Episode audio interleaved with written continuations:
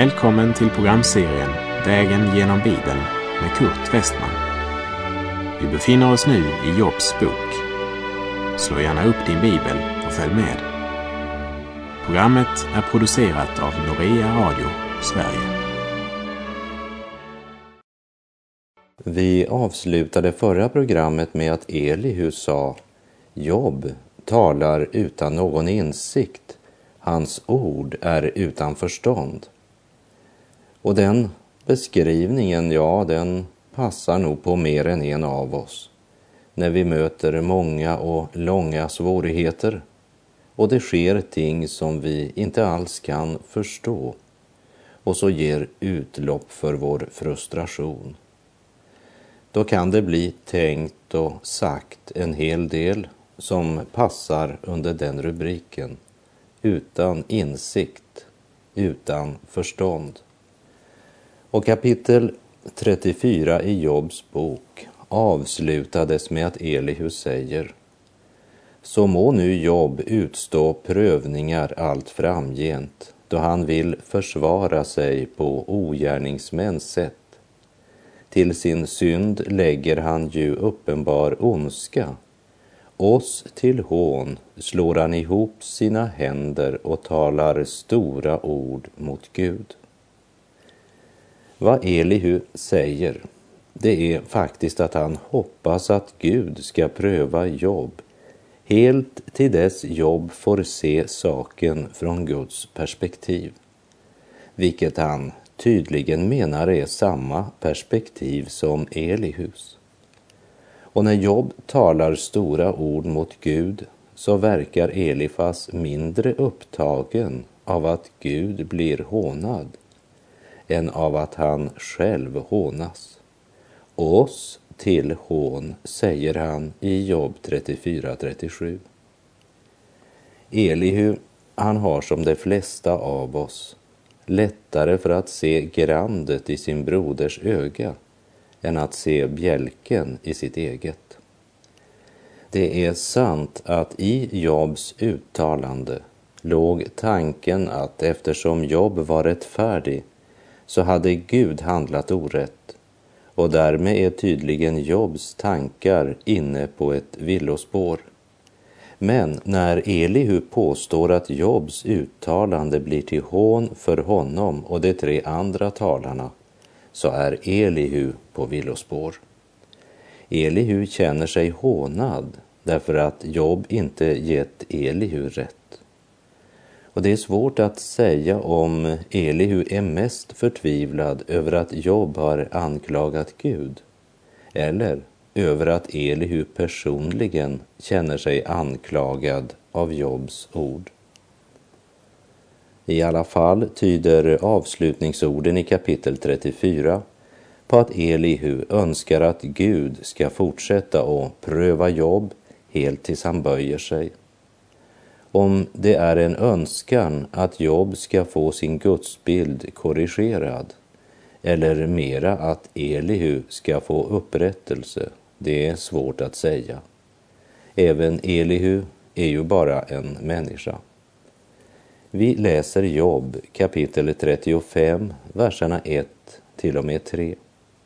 Och Elihu tog till orda och sade, menar du att sådant är riktigt? Kan du påstå att du har rätt mot Gud?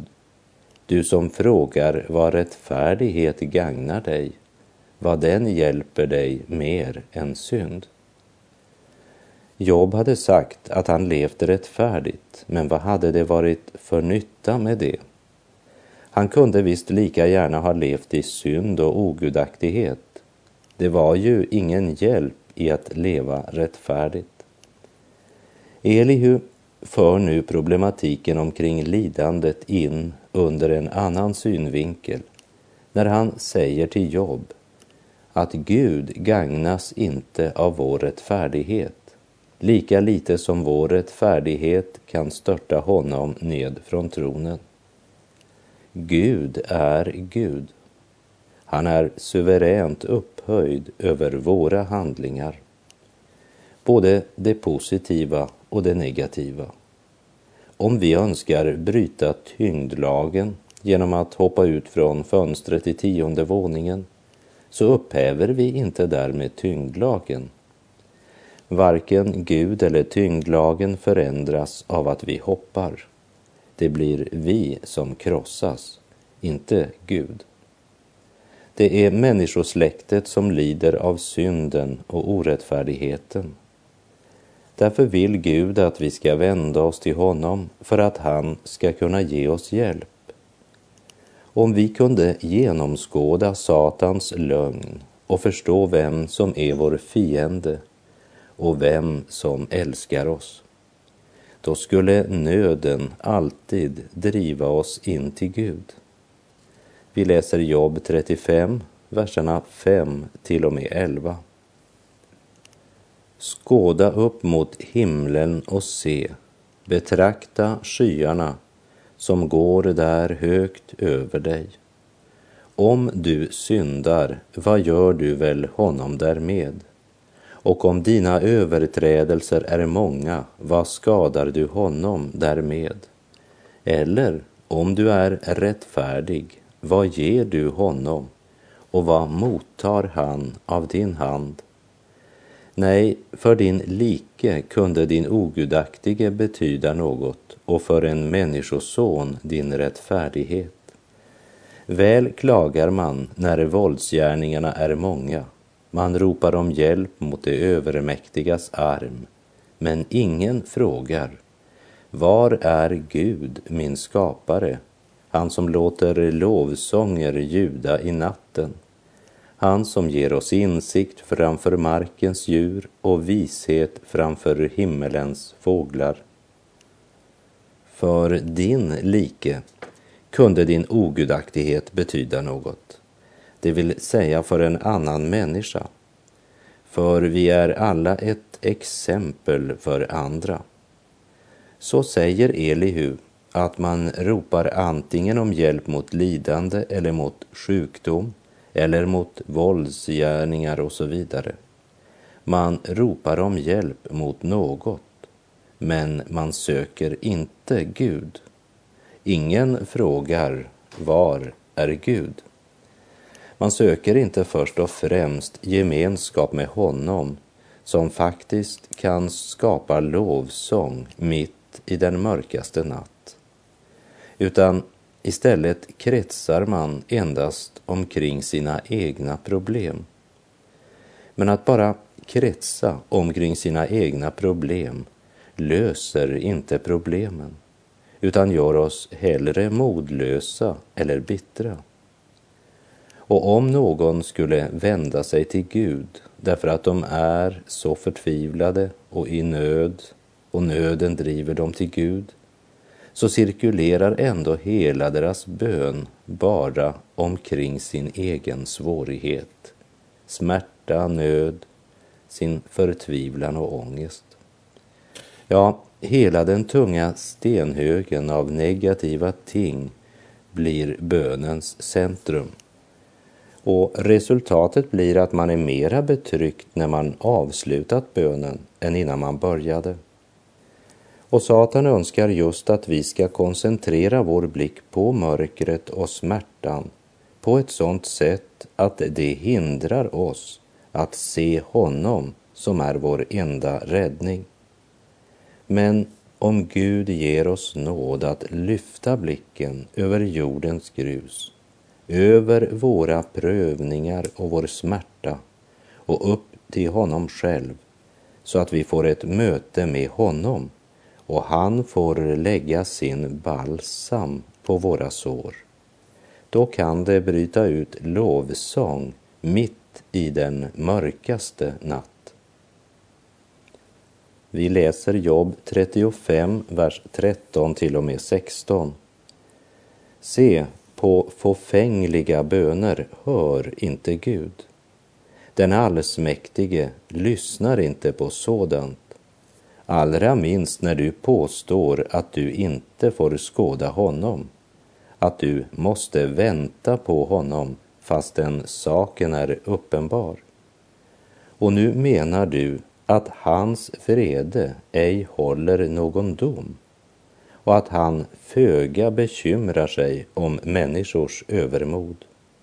Ja, till fåfängligt tal spärrar Job upp sin mun. Utan insikt talar han stora ord.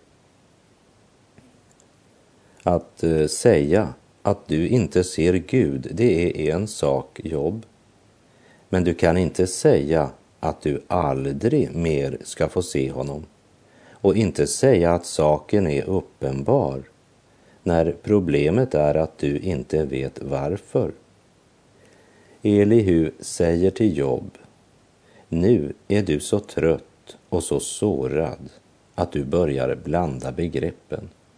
Men passa dig Jobb, för Gud håller dom över en människas övermod. Det är fåfängligt att klaga över att Gud inte gör som du har tänkt, fastän du inte förstår Guds avsikt eller förstår varför du nu genomgår ett sådant lidande. Och fast han inte tycks svara på dina rop, så har han ett svar i beredskap. Det är inte så att du måste vänta på honom fastän saken är uppenbar. Det är tvärtom jobb. Saken är inte uppenbar. Därför måste du vänta på honom för att finna svaret. Eljest blir ju dina ord just ord utan insikt. Jag vet det är svårt, men vänta, jobb. Vänta på Gud.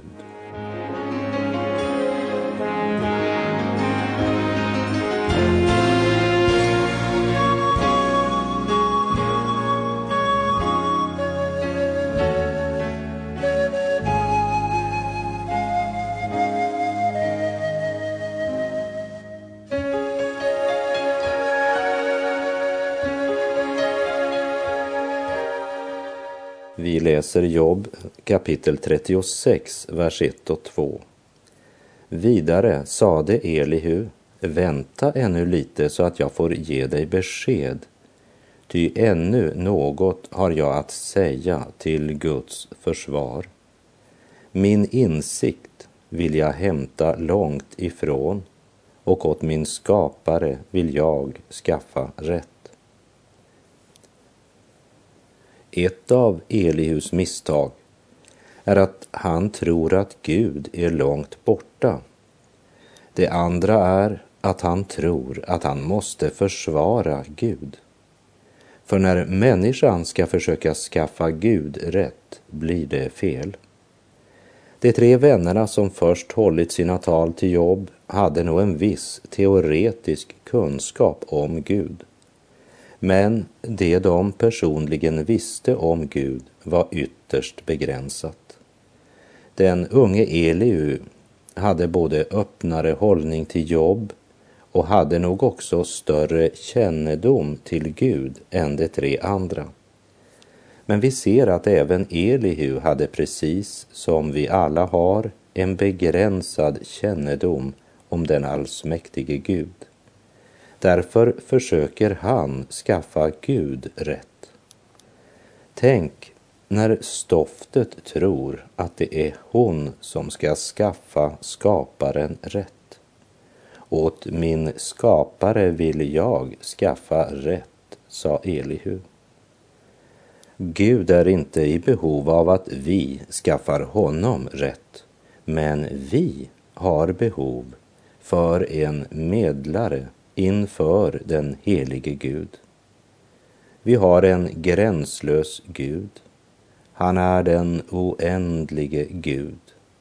Och vi har verkligen inte alla svaren.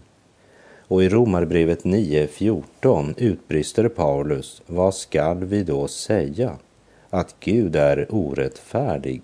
Naturligtvis inte. Elihu säger i vers 6 att Gud låter inte det ogudaktiga bli vid liv.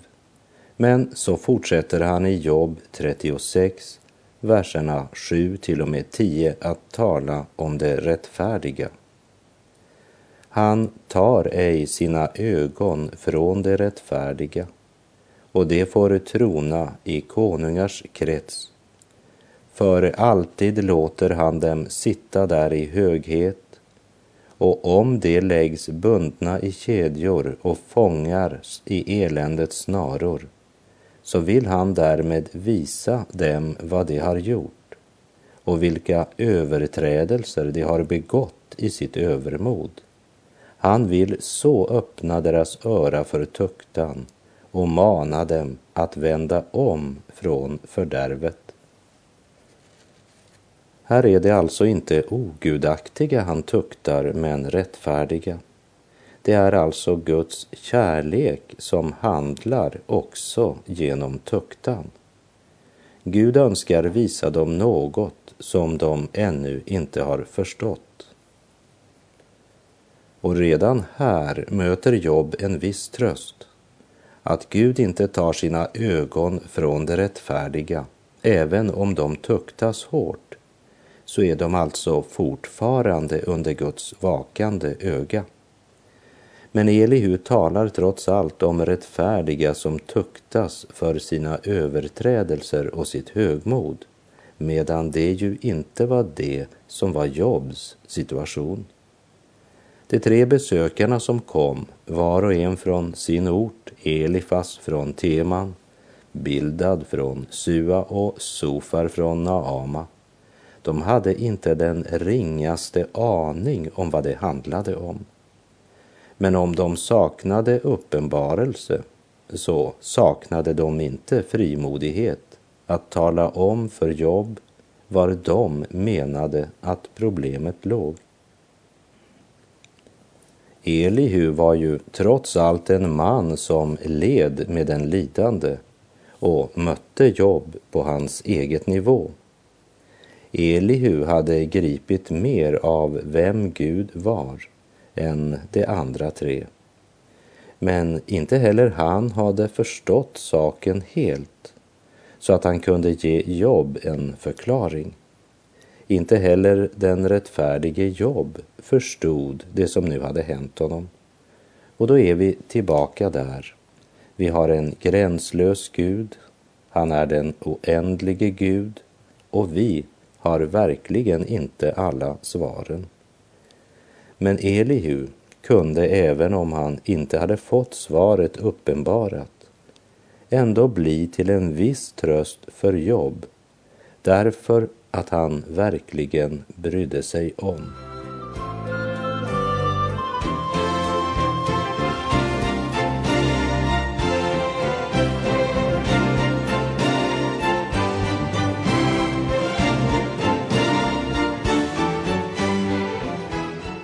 Vi läser Jobb kapitel 36, verserna 15 till och med 17. Genom lidandet vill han rädda den lidande och genom betrycket vill han öppna hans öra.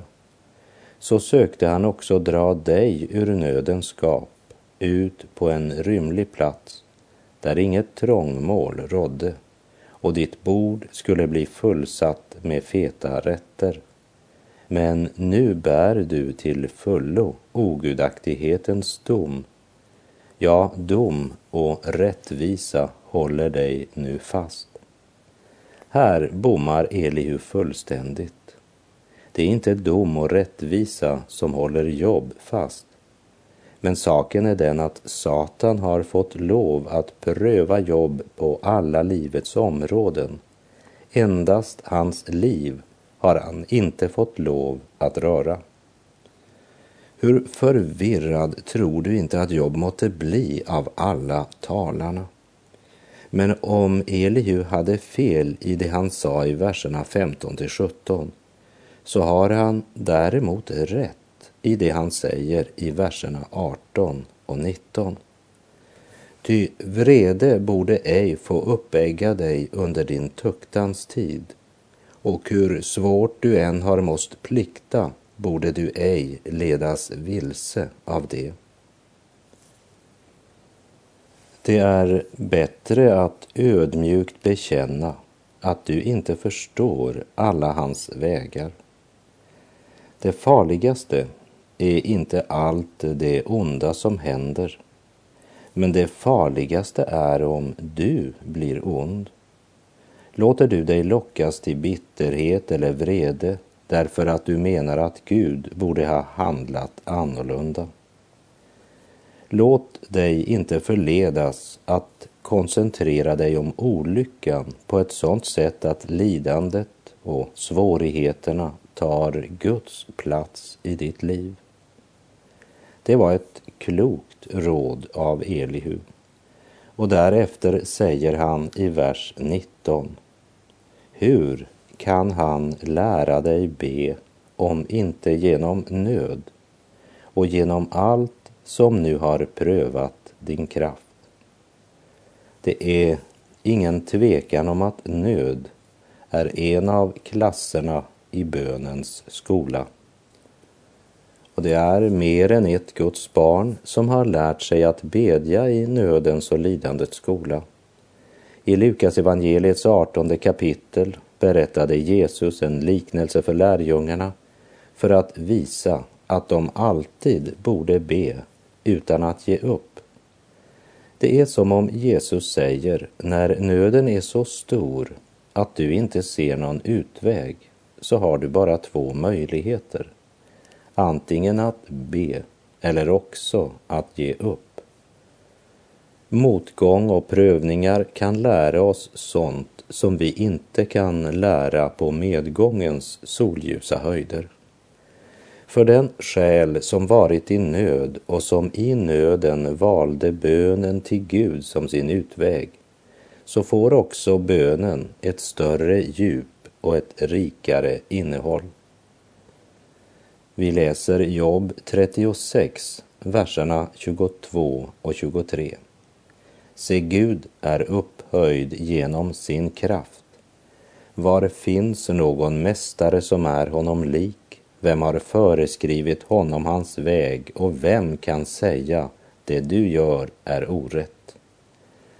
Trots att Elihu inte har svarat på Jobs lidande och inte av Gud fått uppenbarat vad saken gäller, så får han ändå bli Job till hjälp genom att lyfta hans blick ifrån sig själv, från sitt lidande och upp till Gud. Var finns en mästare som är honom lik?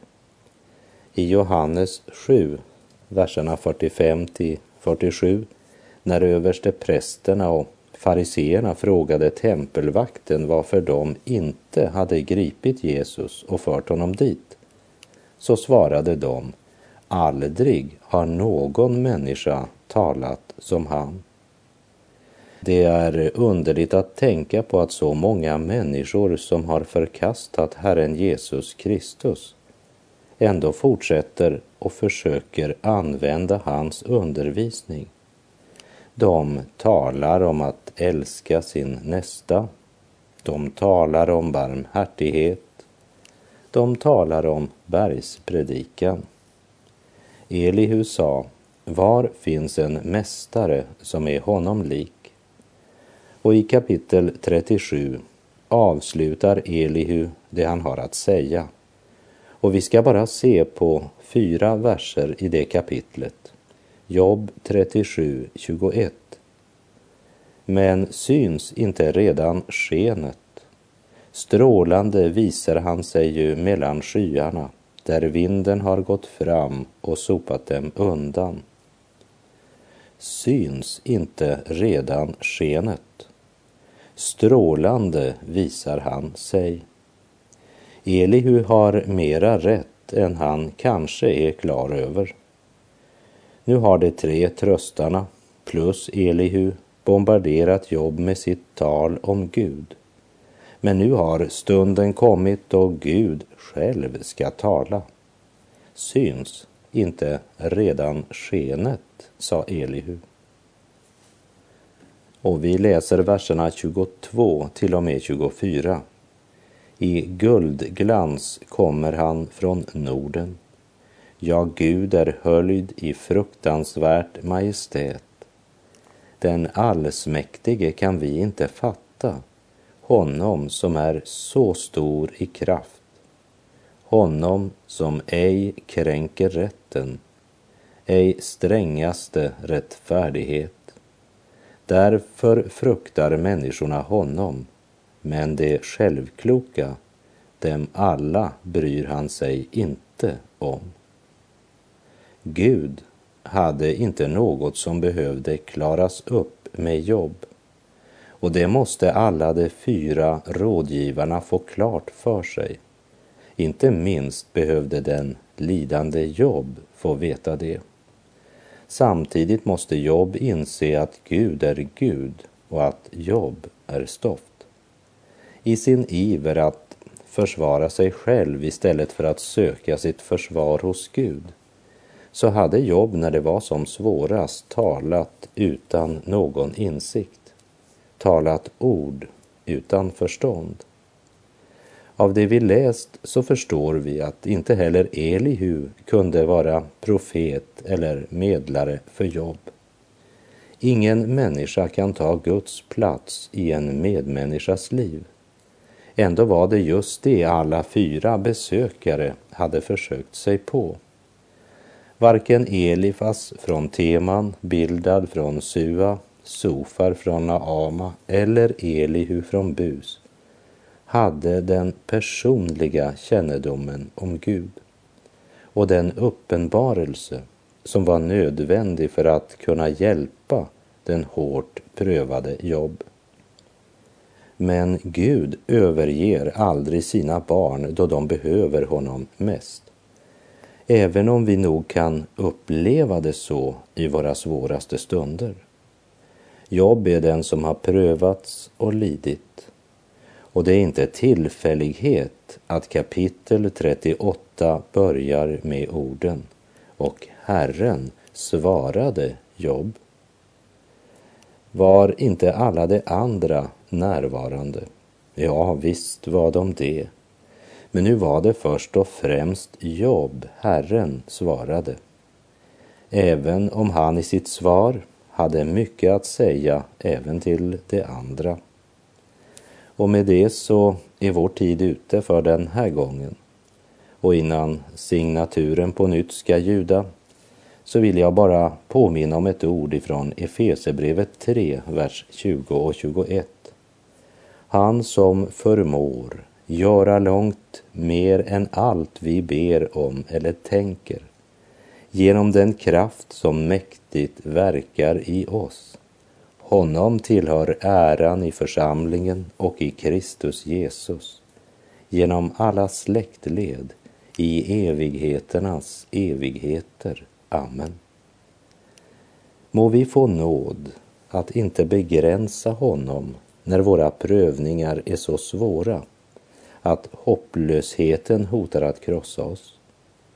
Må Herren själv gripa in och uppenbara ordet för oss som han gjorde för Jobb. För det gjorde han till sist. Och det ska vi se närmare på i nästa program. Om Herren vill och vi får leva. På återhörande. Herren vare med dig. Må hans välsignelse vila över dig. Honom tillhör äran i församlingen och i Kristus Jesus genom alla släktled, nu och i all evighet. Gud är god.